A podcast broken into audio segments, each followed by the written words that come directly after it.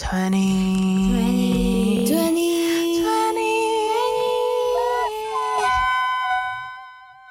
Hi, welcome to our episode 3 of 20 Plus Matter Internship Edition. Yes. So, in here we have again, yes, Sabrina. And Robyn. And I hope you're not bored of us and excited to listen to our episode 3. And this will be our last episode of the internship. Why? Because we do not want to have episode four because four in Chinese culture is bad luck. Four means like 死 or 死, right? It's 死,你不要死, you know what I'm saying? so yes, episode like three will this, be our yes. wrap up for week two, Yes. week three, and our overall experience. Yes, this is going to be a fun topic. And we really do need the luck. So, yeah, okay, let's dive into our last episode, but fun. Okay, in case that you missed episode one and episode two, let's do a little recap. How do we find this place, right? We meet Miss Lee. Yes. Miss Lee is the owner and manager of the Da Vinci Daycare Program. It is 达芬奇多元智能幼儿园. This is her institution, and we're interning during the summer. How we met her was through our lovely supervisor, Miss. El- Professor Alingo. Mhm. So, we are really lucky that we got the offer Mhm. from her because at first, yeah, we were a bit skeptical. So we decided to go and meet Miss Lee, one that in charge of the Da Vinci daycare. and they believe that our credibility in doing podcasts 20 plus matters and our psychology student background is very relevant and suitable for the daycare program Our first eye to eye interaction will be when we arrive in Nangang. She was really welcoming to our presence, so I felt really comfortable. And from that, she did ask about our motivation, like, oh, what do you want to be here? Why are we interested? I would say that me and Robyn, we kind of have the same motivation. For me, my motivation is that I want to focus on the children's emotional intelligence ability and uh, their cognitive, like how do they think, how do they process. And while Robyn, i want to understand how to teach children how to make it fun because i do have interest in teaching and i believe the best way to learn is to be interested in what you learn so how can the teacher inspire you to want to learn right yeah, I feel like we are kind of like the perfect match because I'm more focused on the children and you're focused more on like the teaching point of view. yes Let's talk about the highlight from week one till week three. Honestly, I feel there is so much highlight and memorable moments that I really appreciate. So it's been like a once in a lifetime experience. it really is So I would start is that the thing that me and Robyn tried for the first time is building our own workshop yeah in a daycare. So it was really interesting experience. Like for me because I think I'm still a newbie. So uh, in workshop in doing like because this is my first time, so of course I was a bit nervous. So we did some workshop and project, and for our workshop, we are more focused on activities that involve in their enhancement of emotional intelligence. Like empathy, mindfulness, and emotional identification and expression. And we had many games ready. So we start with learning the English words. Yes. happy, sad, angry, the very basic emotion words. Yes. Also, like to add, not to just like enhance their emotional intelligence, we also kind of want to make them learn English. So it's like two in one. Yeah, Two it's a one. two. The reason why Miss Lee accepted us first is because we have our motivations that is pivoted towards the kindergarten, and the second one is because it's English. She wants the children to learn English, so it's a win-win situation. Yeah. Yes, like from the direct experience, I guess. Robyn did a very good job on teaching the kids emotional, and I think it's really important to teach them emotional and be self-aware of their feeling. Why?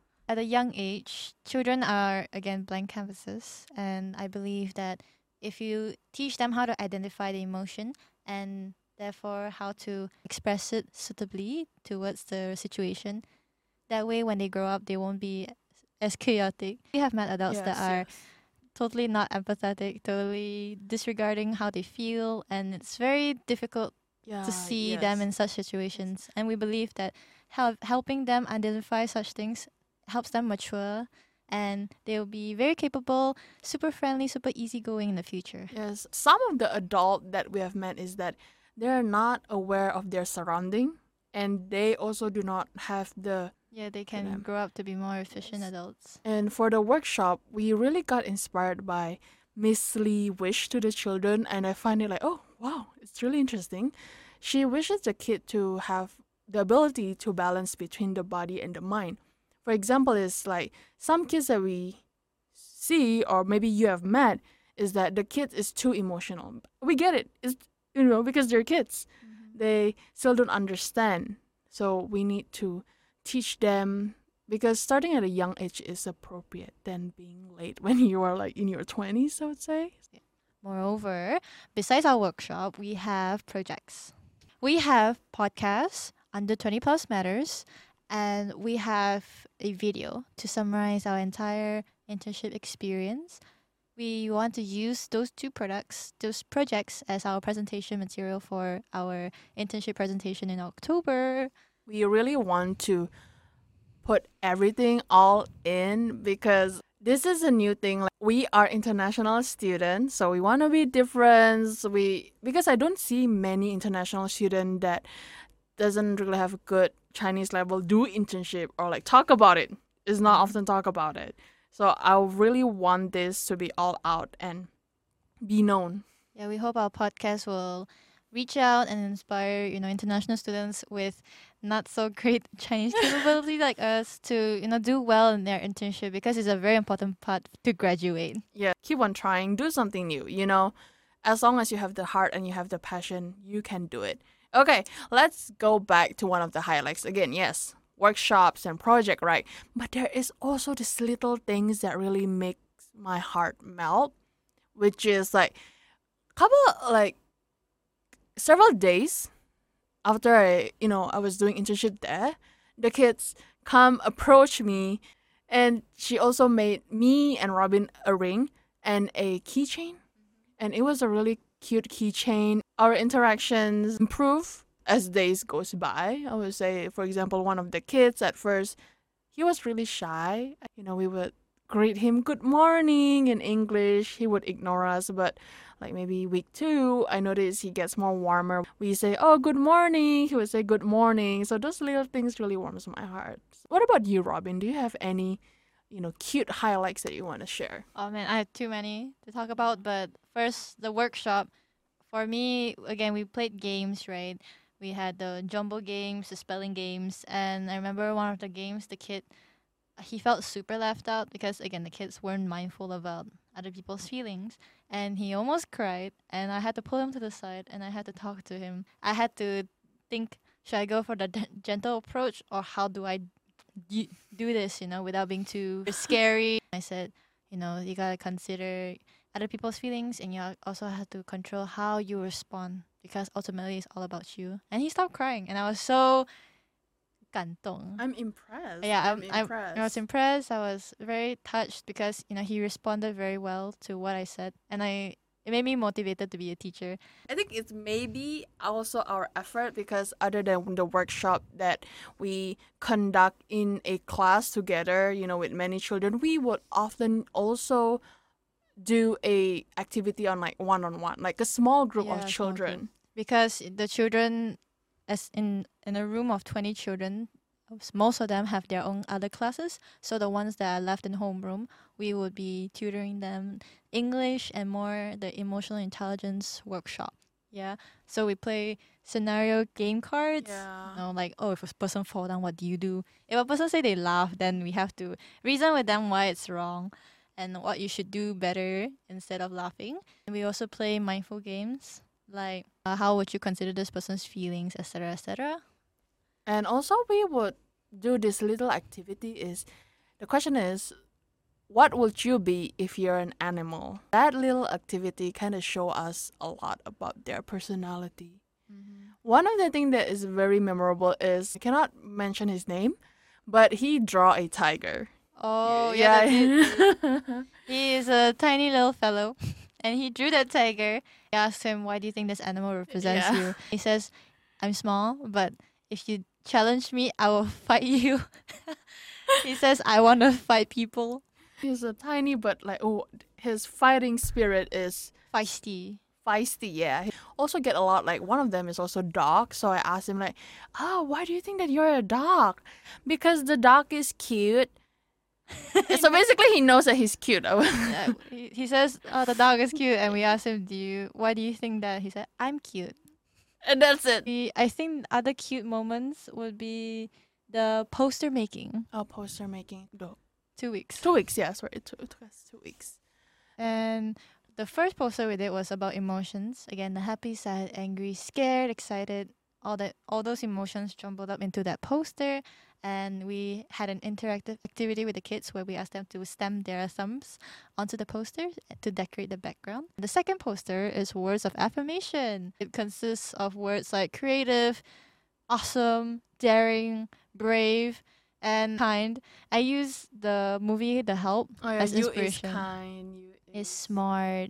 I think that it is important to give words of affirmation to kids in order for them to feel secure that they are valid and they can grow. Yeah, and you know what warms me is that whenever the children pass by, they will read out or they ask me how to say it, and then they will repeat after me like "I am brave," and then they will repeat after me, and that's really very rewarding in some sense. For me, right, my other highlights would be the teachers. Yeah, we have the math teacher, the homeroom teacher, the English teacher, and Miss Lee. Mm. I am so grateful that the teachers are super kind to us, and when we have a problem, we have a question, they'll always attend to us Yeah. and throughout the three weeks they were so warming towards us and there's nothing i can say other than thank you Yeah, I really thank them. They really give us a good advice. For example, how to do this workshop. And the homeroom teacher is, is a person that really helped us to make this workshop happen mm. into a bilingual program. Yeah.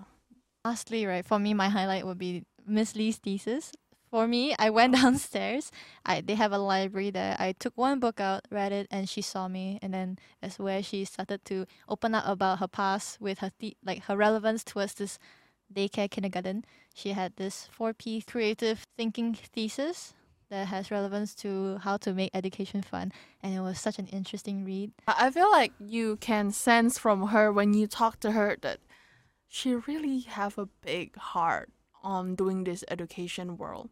She is also very artistic. Speaking of one other highlight for me that was truly inspiring was when she took out the globe oh, and all the children ran towards her. Yes, I have a picture and she was telling about her expected journey to the Arctic Yes. and all the children were asking so curious and you can see their eyes shine. yes, yes. Yeah.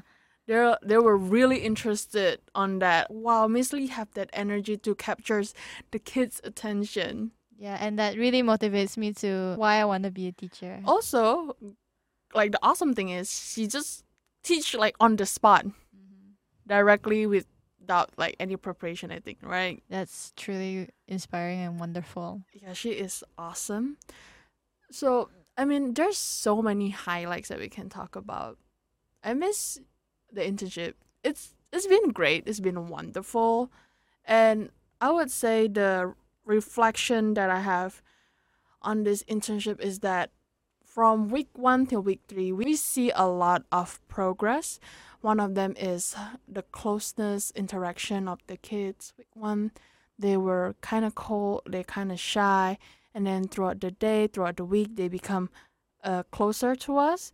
And we can even sense by the week three when we are leaving, they kind of keep on asking like, "Oh, are you leaving? When are you coming back to the place? No, no, no. Next time when you come back, uh, let us know." So it was really sweet.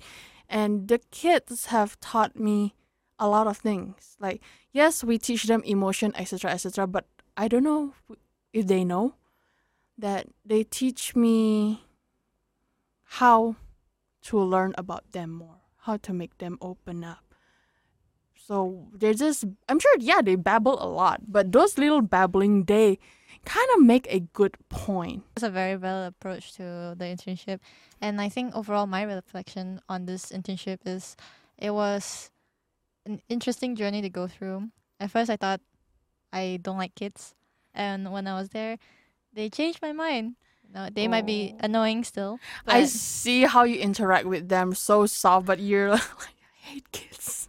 No, I I used to say that I hate kids, but now I re- I like them. I'm not I know I don't want them, but I don't mind being in their proximity. I don't mind teaching them because I think teaching the younger generations that will be the future is very inspiring and super rewarding.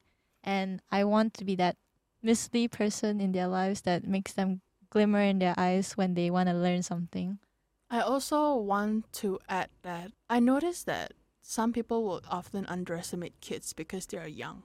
But once you learn about them, get to know them more, they are kind of like us, you know, but just in a smaller body. But doesn't mean they're not valid. It doesn't mean they're stupid. They're very curious. I tend to get overwhelmed.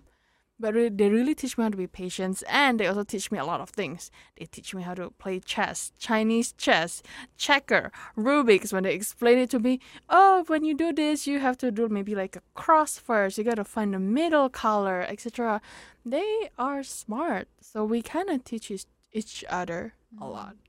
Lastly, I think we should head on to advice. Yes. And the entirety of this podcast edition, internship edition, is for international students to understand what we're going through right now. yes. And like, thou shall not be afraid. be brave and feel comfortable of doing this internship. Don't let because of language barrier or small problem not m- make you want to take this chance, this opportunity when it's like given or it's in front of you. If not, you need to make it on your own. And how to make it on your own. Before this opportunity came up for me, I was looking on my own. But now I learned that you can actually just ask your teacher because if you don't ask, you'll never find out It's very important to build a good relationship with, your teachers. Yes, yes. And also, of course, before you apply, you gotta know which section of internship that you want to do. So research, research, research. Yeah, it's very important. Don't show up and not know anything about it, or else you look like a fool. Yeah. The next one is once you pick the internship, make sure it is something that you are passionate about. And as long as you have passion and motivation through it, also be curious. Everything will go great. Like don't worry about the boundary. Don't worry about the language. Don't scare about the part that maybe you will fail. Think about it. What if you succeed? What if you do good in this internship? And yeah, be curious creature and I'm sure people will accept you and can tell that you are really passionate about this. They will 100% help you. All right. So thank you so much for listening. Thank you to our dear supervisor, Miss Alingo, Alingo. and thank you, Miss Lee. Thank you to all our teachers. Thank you to all our classmates. And thank I you to listeners. Yes, we wouldn't be here without you. So it really means a lot. You really put meanings on this internship to us. This is the final episode of our internship. We hope to see you next time. Bye. Peace out.